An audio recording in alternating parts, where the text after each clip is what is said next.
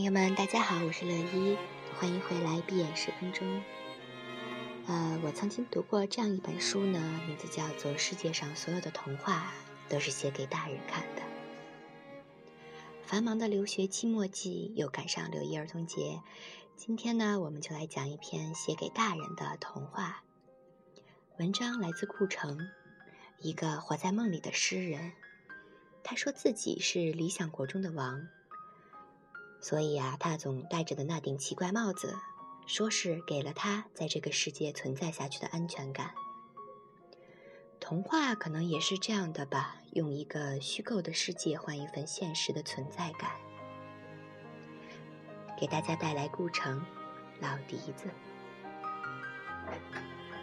老笛子老了，他的身体中间裂开了一条缝，他再也不能唱歌了。他只能用低低的声音讲他年轻时候的故事。故事开始的时候，他是一棵年轻的竹子，很轻很轻，住在一片青翠漂亮的竹林里。那时候他就很喜欢音乐，所以就老爱唱歌。可惜竹林里呀没有小学，他没有受过教育，也就不知道乐谱。他的歌唱得模糊又快乐，尤其是在风来访问的时候，他的无数清脆漂亮的兄弟姐妹们便伴他合唱。他再不记得有比那更无忧无虑的唱歌时光了。唱着歌，就唱到了一个有大胡子走来的早晨。大胡子夹着个大木箱，是个画家。画家坐定在老笛子面前，就开始画了。画呀画呀，眼睛里就充满了泪水。竹子们没有泪水，他们都是快乐的。但是他们看见了泪水，就很想知道他们在画上的样子。可惜他们不会走动。有知识的竹子说：“不会走动，就不会被当作人看。”所以呢，他们就被叫成了植物。早上慢慢升起的太阳，越过画家的肩膀，看见了画家的画儿。老笛子从太阳激动的红光满面的脸上猜出，自己一定被画得很漂亮，很漂亮。画家合起画家向老笛子走来，老笛子就知道他猜的对了。要不然，为什么单单向他走来呢？画家没有给他看画，他拿着亮亮的切纸刀就开始切它。有知识的竹竹子说：“喏，这就是因为人们叫我们植物呵。”老笛子平生第一次感受到了痛苦，但痛苦中洋溢着幸福。愿意跟胡子会像风一样飘动的作家走，他想看他的作画，他想切下来，我就不是植物了。画家带他走到家里，在他身上钻出了圆孔，然后飘飞的胡子伴着风吹过他。老笛子呢，就学会了乐谱。画家叫他笛子。他很高兴，画家没有叫他植物。画家把笛子当成生日礼物送给了喜欢采蘑菇的小女儿。小女儿跑到竹林里去吹漂亮笛子。她是高兴的，可并不是耐心的。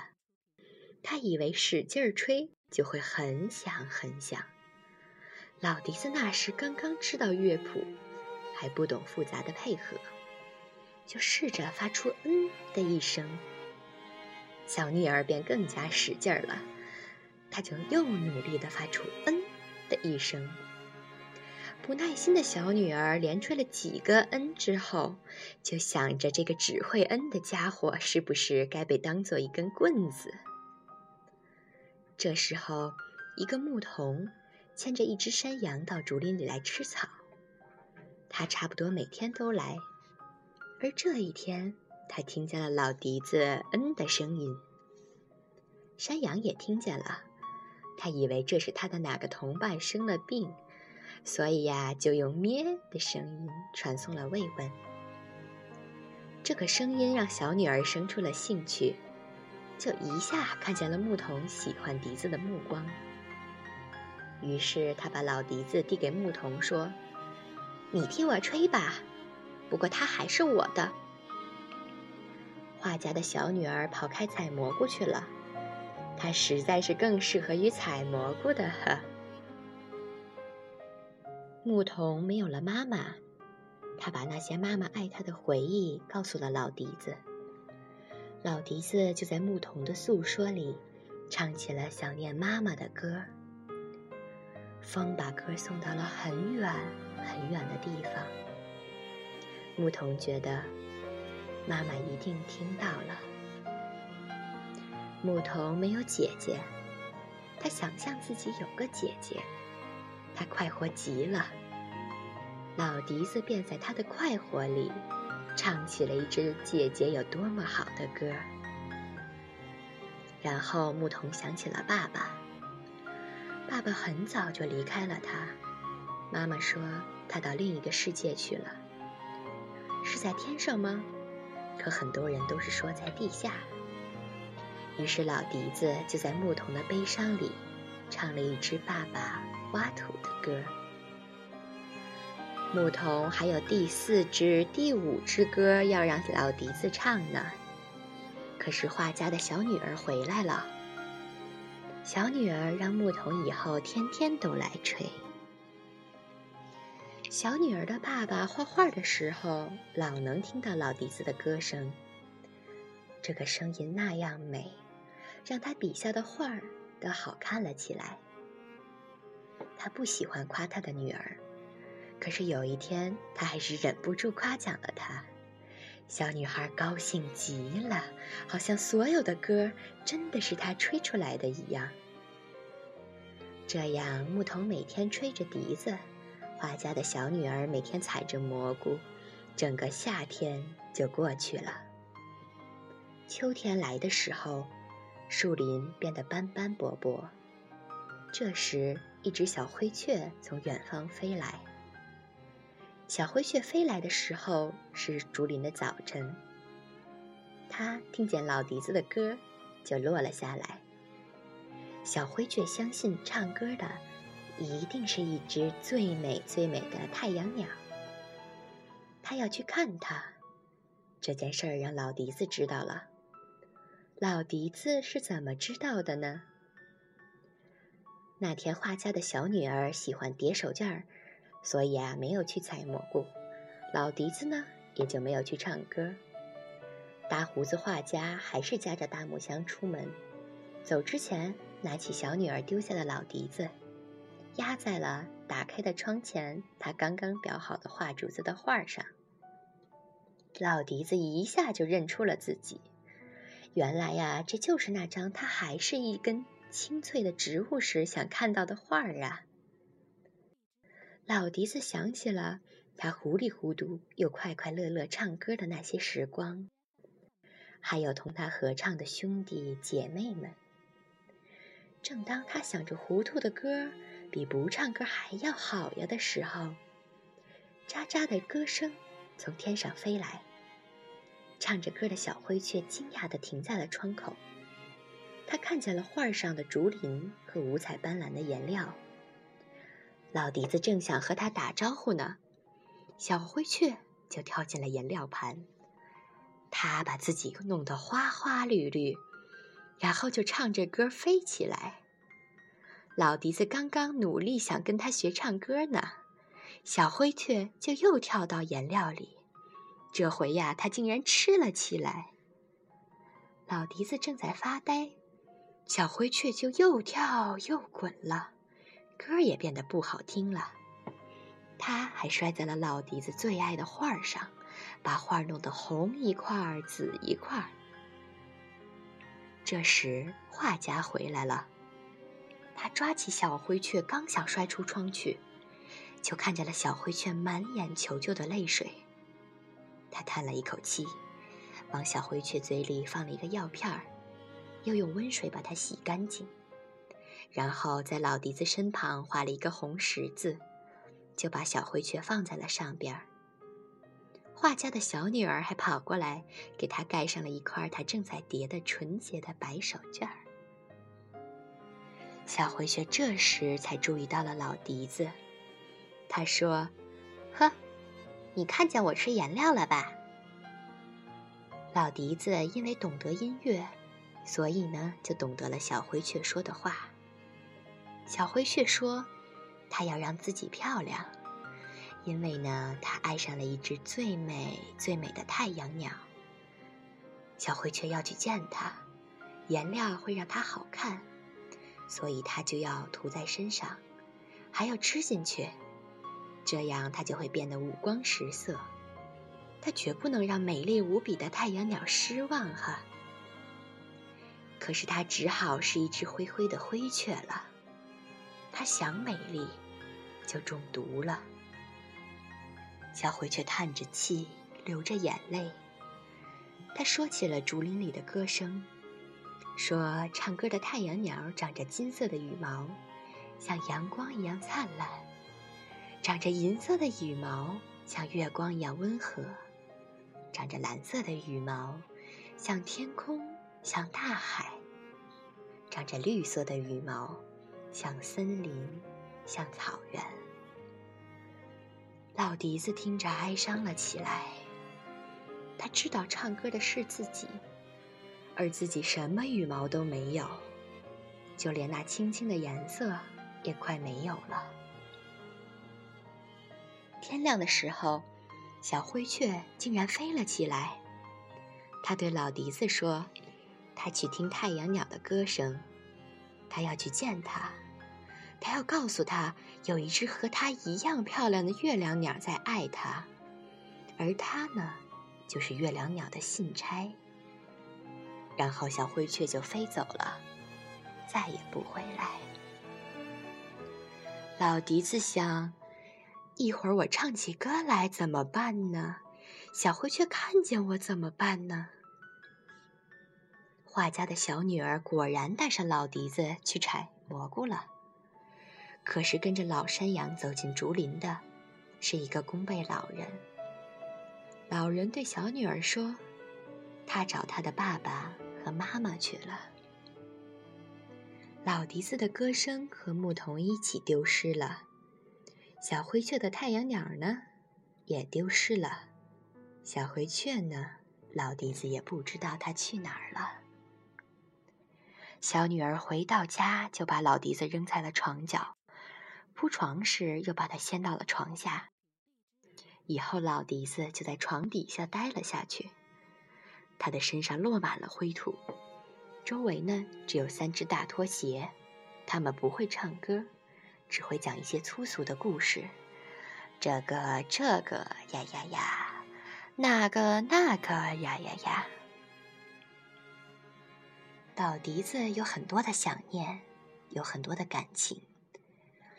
他想起了他被切下的那个时刻。那个时刻，他相信他给切下来，就不是不动的了。可是他怎么比植物还不会动呵？他只是期望那个小女孩把他想起来，然后呢，再带他去采蘑菇，去唱歌。可是小女孩再也没有想起他了。小女孩她上学了，后来又上了中学，上了大学，全都上完了就出国去了。画家呢也老了，胡子都飘不起来了。他只是在非常想念女儿的时候，才到这个屋子里来看看。有一天，他打扫起了卫生，就发现了老笛子。他把它又带到树林的边上。牧童和小灰雀都没有出现，可是老笛子看见他的，仍然是植物的兄弟姐妹们，还是那么清脆，还是在那么快乐的唱咿咿呜呜、糊里糊涂的歌。画家想起了女儿的生日，他举起笛子开始吹了。老笛子激动极了，他有多少岁月要化成歌呵？他想这回他要永远的唱下去，再也停不下来。可是啪的一声，他的身体裂开了。老笛子没有想到，他还有那么多歌要唱的时候，就已经老了。画家叹息的看了看手中的笛子，只好摇摇头回了家。又过了好久，这个房子换了主人，老笛子呢？被送给了一个流浪的男孩。男孩很喜欢音乐，他会整夜的站在雪里，听温暖的门窗后传出的钢琴声和孩子们在得到礼物时的歌唱。他得到老笛子非常高兴，珍惜的把它放在胸前温暖的破衣服里。他没有吹它，因为他不会吹。他知道老笛子是属于音乐的。是他所能得到的唯一乐器。一个大月亮的晚上，男孩在一个桥洞下睡着了。桥洞是安静的，水早已不流了，一些细细的草在那儿生长。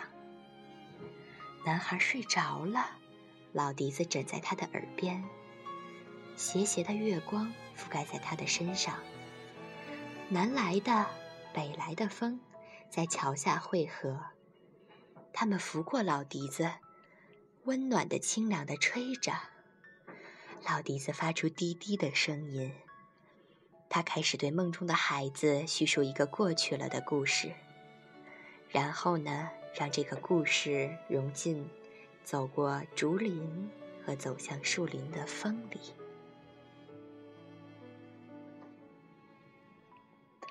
好的，希望作为大人的你也可以喜欢从顾城的这篇童话中找到一个还是孩子的自己。今天的音乐来自韩国，歌词中不断重复的一句：“也送给爱你们的人吧，不要悲伤，不要伤痛，幸福起来吧，我们幸福起来吧。”感谢你的支持，朋友们。我们下期再见。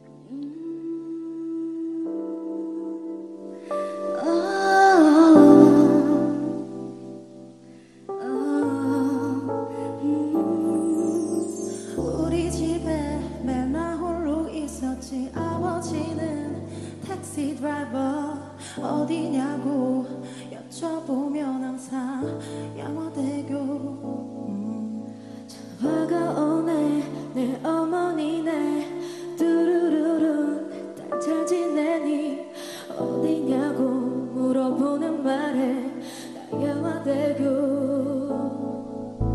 엄마 행복하자. 아프지 말